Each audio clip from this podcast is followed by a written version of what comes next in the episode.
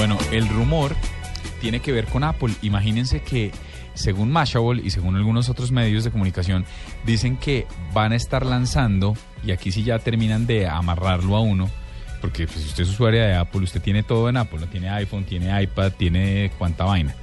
Pues yo estaba metido en ese tema con el Apple TV, traté de pasarme a, a Chromecast y me ha funcionado, pero mire este ejercicio y es que están lanzando un sistema de las casas inteligentes que sea compatible con sus dispositivos de Apple.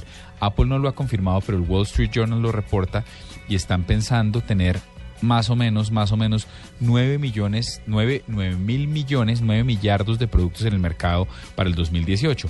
Pero lo que están diciendo es que hicieron una inversión de alrededor de 2.800 millones de dólares, es el rumor que ha invertido Apple en desarrollar esta línea de negocio. Acuérdense que aquí reportamos que Google pagó 3 mil millones de, de, dólares por, por Nest Lab, ¿se acuerdan? Que era el termostato.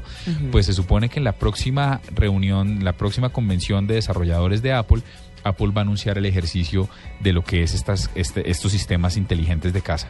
Y ahí sí, si usted tiene su alarma, las cámaras de su casa, poder conectar eh, la cosa para ir prendiendo el microondas mientras llega conectado a su iPhone, hasta ahí llegó usted. Ya no se baja nunca.